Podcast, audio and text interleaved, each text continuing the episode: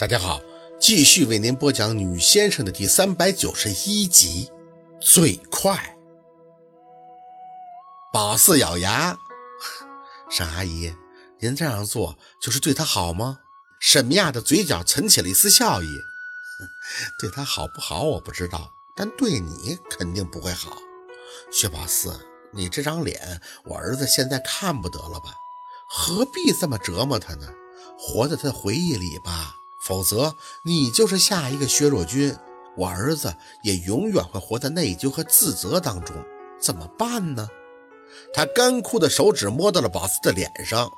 我不知道我还能活几年，但你记着，只要我在，你就进不了我陆家的门你就是个见不得光的情妇。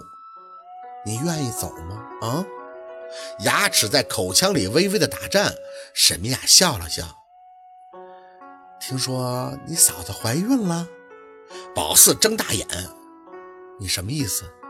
沈明雅微微的摇头，声音很轻很轻，没意思，我就是知道那个欣欣啊，在我家的医院治病，得用什么脐带血吧。说完，他轻轻地拍了拍宝四的脸，带着那丝阴沉的笑意，抬脚离开，走到门口，还远远地回头看着宝四，你记着。我这个年岁最不怕的就是破釜沉舟。薛小姐既然捋清楚了这么多事儿，那就说明你是个明白人，你应该知道我的性格。我给你时间啊！宝四绷着脊背站在原地，听着院子里的车离开。过了一会儿，许叔就走了进来。宝四，没事吧？抬手晃了晃，宝四虚着脚步坐回沙发。没事那个孙小姐我知道的。九十年代的时候，那地产商多如牛毛，他父亲就是其中一个。以前呢，还被雷老提携过。他们家开发的一个项目就是中海城，陆先生在那儿还有房子的。许叔跟宝四补充着孙飞的身份。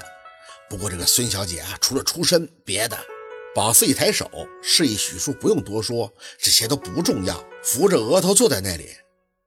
许叔，我自己待会儿。许叔哦了一声，有些担心的样子。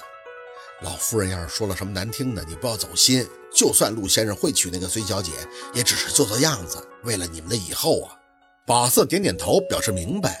等许叔出门，手中无意的扒拉到茶几上那个袋子，围巾洒落出来，上面还有两个字符 “B.S.”。许是故意而为，那字母怎么看都是颠倒的。宝四的嘴里轻笑了一声，摸出把火机，拎着那围巾，直接在院子里边。就给烧了。陆佩回来的时候，雷叔已经给宝四打完了电话。宝四不知道沈明雅是怎么和雷叔说的陆佩未婚妻的事儿，雷叔没有就此多谈，只是语气略显无奈的让宝四去他那儿。丫头啊，我知道你最近清闲，来我这儿说一说业务，将来呢还是有很多事情可以做的嘛。你和二小子的事儿，哎，明雅那边实在是心结难解呀。家事儿啊，我不好管了，但我得顾着你呀。来我这儿吧，咱们做出点成绩。这几年呢，你会难过一点，可这一辈子长着呢，不是？你和二小子肯定会有情人终成眷属的。宝四拿着电话的手都在发颤。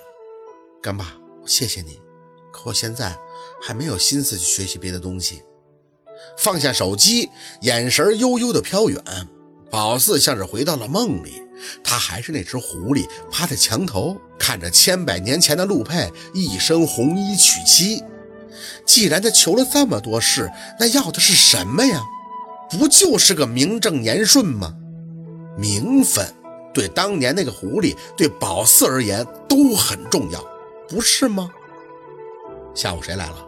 陆佩看着宝四，终于吐出了最近的第一句话。宝四慢悠悠地回神看向他：“你母亲。”还有你未婚妻，陆佩的神色一凝。听许叔说你还烧了东西，宝四点了一下头。啊，你未婚妻送我的围巾让我给烧了。她不是我未婚妻。陆佩手里的筷子啪的扔到了桌面，起身走到宝四身旁，伴着他的肩膀，他起身。我连他长什么样子都没有记住，你听清楚了吗？宝四红着眼，定定的看他。你掐疼我了。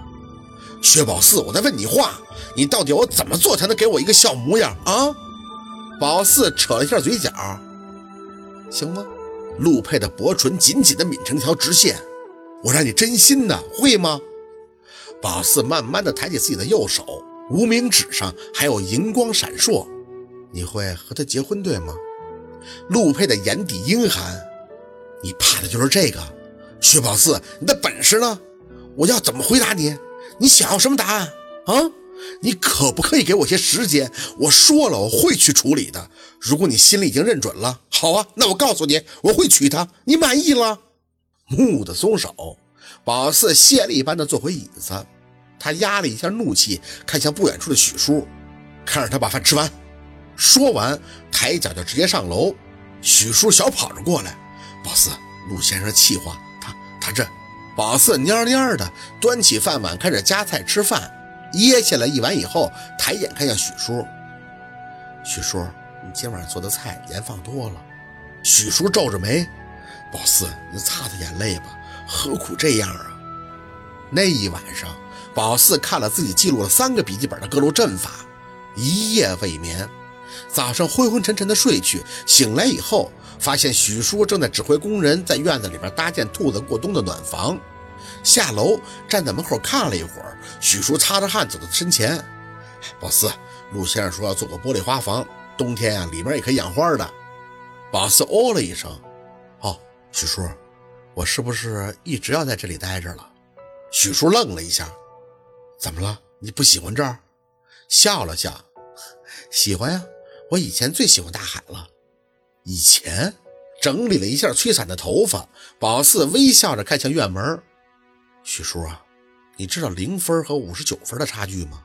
许叔不解，都是不及格呀。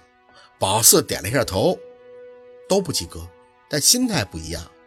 我最早呢就是零分，无忧无虑的，是陆佩让我变成了五十九分。我总想变得更好，变得及格。